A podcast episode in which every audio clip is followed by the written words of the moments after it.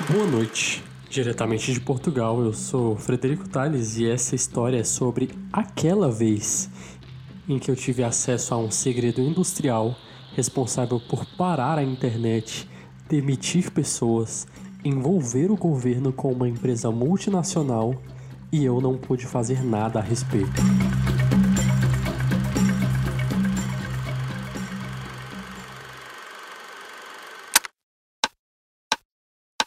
Se você tem curiosidade em saber como eu construo os textos para este podcast e também os roteiros que eu faço lá pro Contos Acabados, meu canal no YouTube, me segue lá no Instagram, arroba Frederico Tales, pois por lá eu posto dicas, formas e as principais técnicas que eu utilizo para criar estas obras, estes roteiros, estes textos.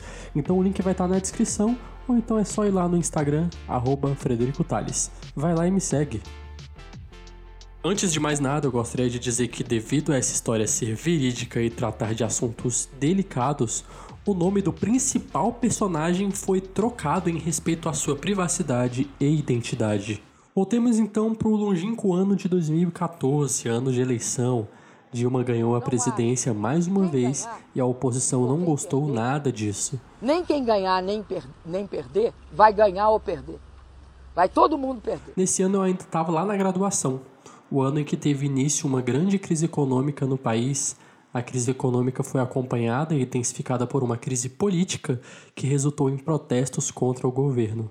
2014 foi o ano que morreria Robin Williams, mas também o ano em que os Estados Unidos voltariam a ter relações diplomáticas mais amigáveis com Cuba.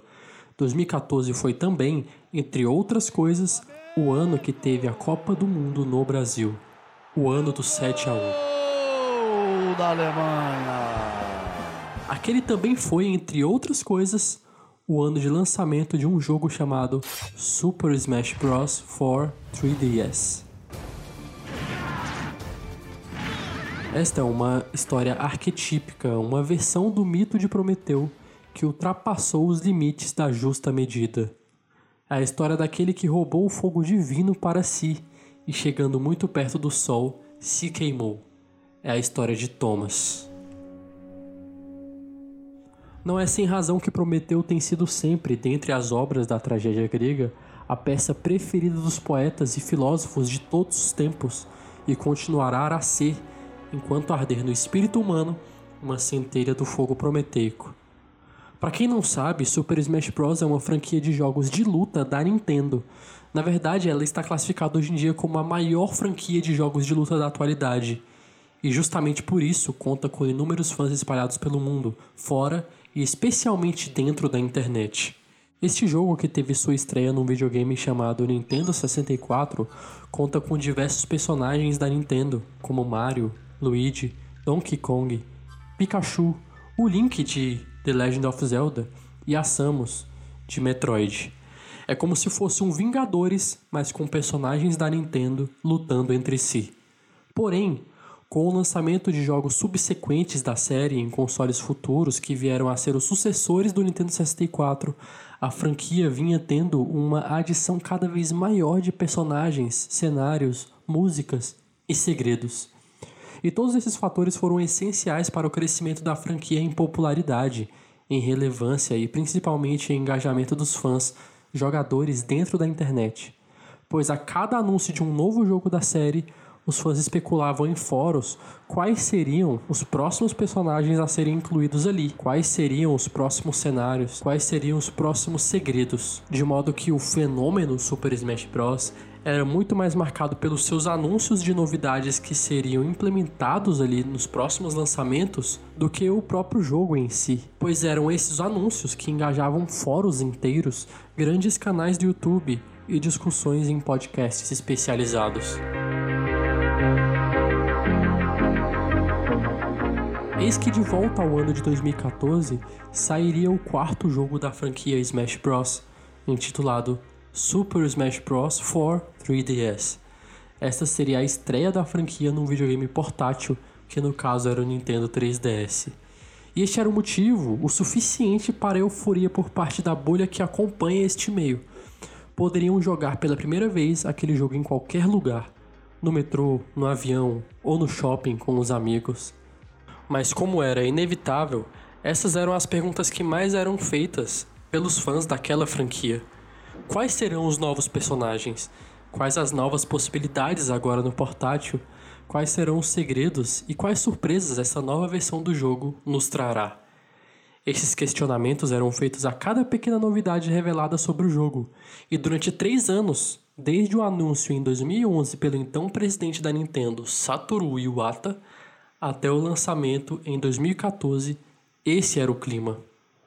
E é aqui que entra Thomas, um amigo meu que estudou em minha turma durante a graduação lá em Brasília.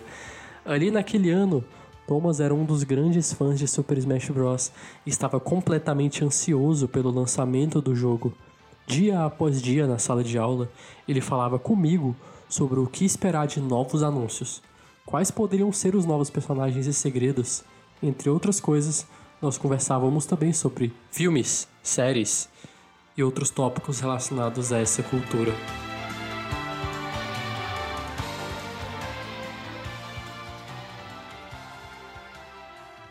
E justamente por gostar tanto dessa cultura que Thomas, também naquele ano, se candidatou a uma vaga de um órgão num setor que tinha acesso a esses jogos, filmes e séries com antecedência. Eu também fiz essa prova e ela consistia em basicamente fazer uma redação e responder umas perguntas com o intuito de poder fazer relatórios de classificação.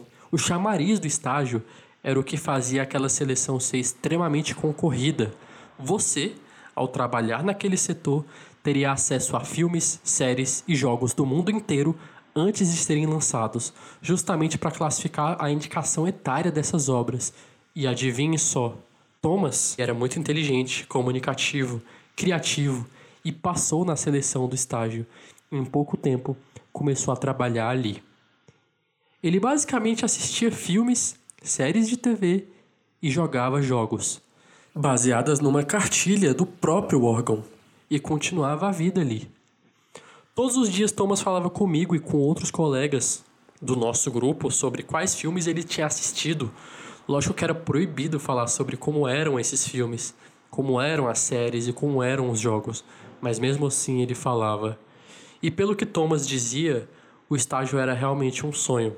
Só para vocês terem uma ideia, 2014 foi o ano de Guardiões da Galáxia, Ex Machina, Soldado Invernal, O Grande Hotel Budapeste, Birdman, Big Hero 6.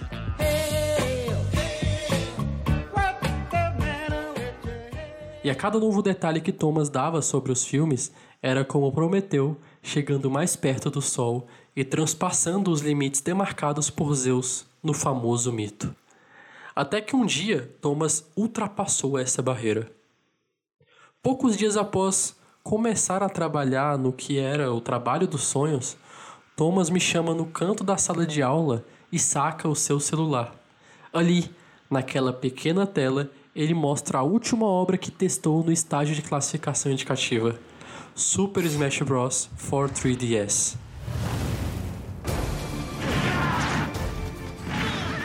Ele não mostrou somente o jogo meses antes dele lançar, como também me mostrou todas as novidades que ainda seriam reveladas pela Nintendo num evento mundial nas próximas semanas.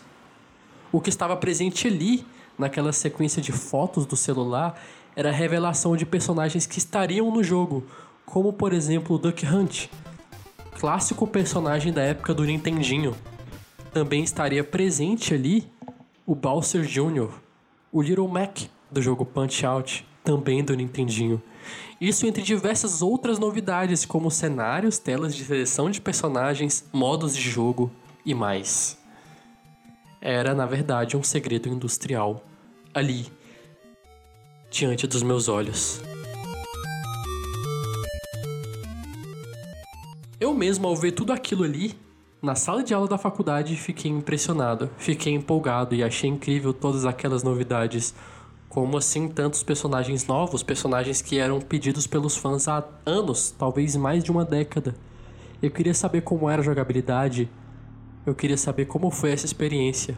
E Thomas me contou tudo. E eu fiquei feliz. Ele ficou feliz. Mas no dia 19 de agosto de 2014, Thomas parecia preocupado. estava agindo estranho durante as aulas e falou que aquelas informações que ele mostrou para mim e para os outros colegas vazaram na internet.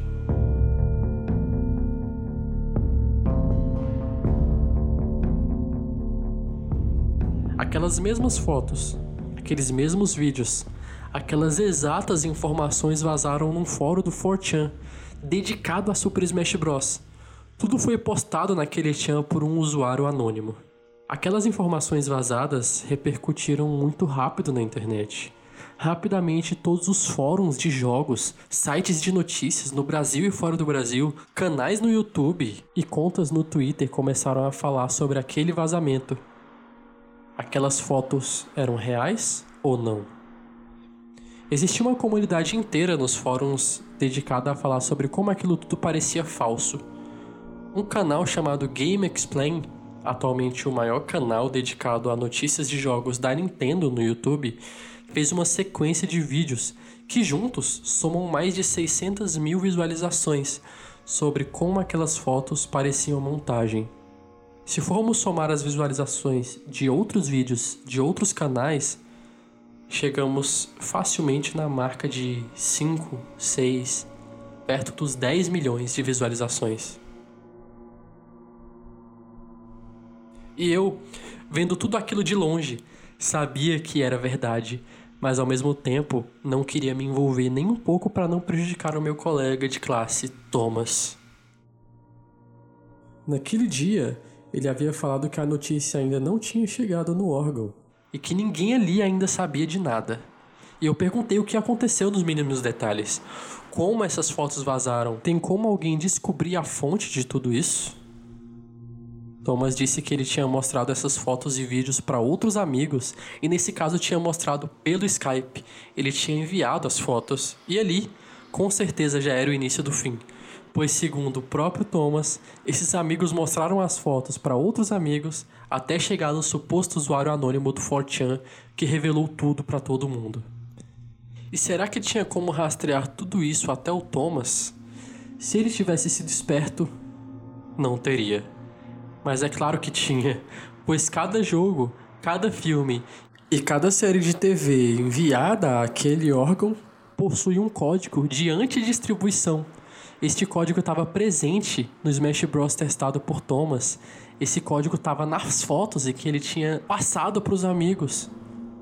Ele obviamente tinha esquecido de retirar isso num software de edição. ESRB é uma sigla para Entertainment Software Rating Board, que é a organização que analisa, decide e coloca as classificações etárias indicativas para jogos eletrônicos comercializados na América do Norte.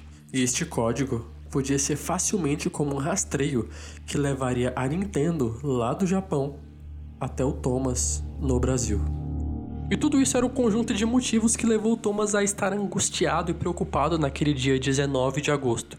Mas até então a angústia vinha somente da multiplicação das postagens, teorias e vídeos nas redes sociais, e ninguém sabia quem era o verdadeiro autor daquele vazamento. Na verdade, ninguém sabe, até hoje, até a publicação deste podcast. Claro que as horas eram contadas, os dias eram como lacunas de tempo que nunca se encontram. E foi assim até o momento que a notícia chegou ao chefe do Departamento de Classificação Indicativa do Ministério da Justiça. Na verdade, para tentar resolver o problema e fazer com que ele não crescesse ainda mais, o próprio Thomas entrou em contato com seu chefe e contou tudo o que tinha acontecido. Thomas foi notificado pelo ministério que seria processado pela Nintendo. Mas movimentações internas do órgão público foram feitas para que a multinacional japonesa entendesse que aquilo tinha partido de apenas um estagiário e que ele já havia sido demitido. De qualquer forma, alguns processos administrativos foram realizados e Thomas foi automaticamente exonerado. Ele finalmente tinha chegado muito perto do sol. Aquele que era o emprego dos sonhos durou menos de um ano. Apenas alguns filmes foram vistos, apenas alguns jogos foram jogados. Thomas, apesar de arrependido de ter tirado aquelas fotos, diz até hoje que aquele foi um dos melhores trabalhos que já teve. O curioso é que pouco tempo depois a Nintendo anunciou oficialmente todas aquelas novidades e todos os vazamentos foram confirmados como verdadeiros. O que ninguém sabia é que esta historieta tem origem aqui e envolve empresas japonesas, o governo brasileiro, mitologias gregas e um jovem curioso chamado Thomas.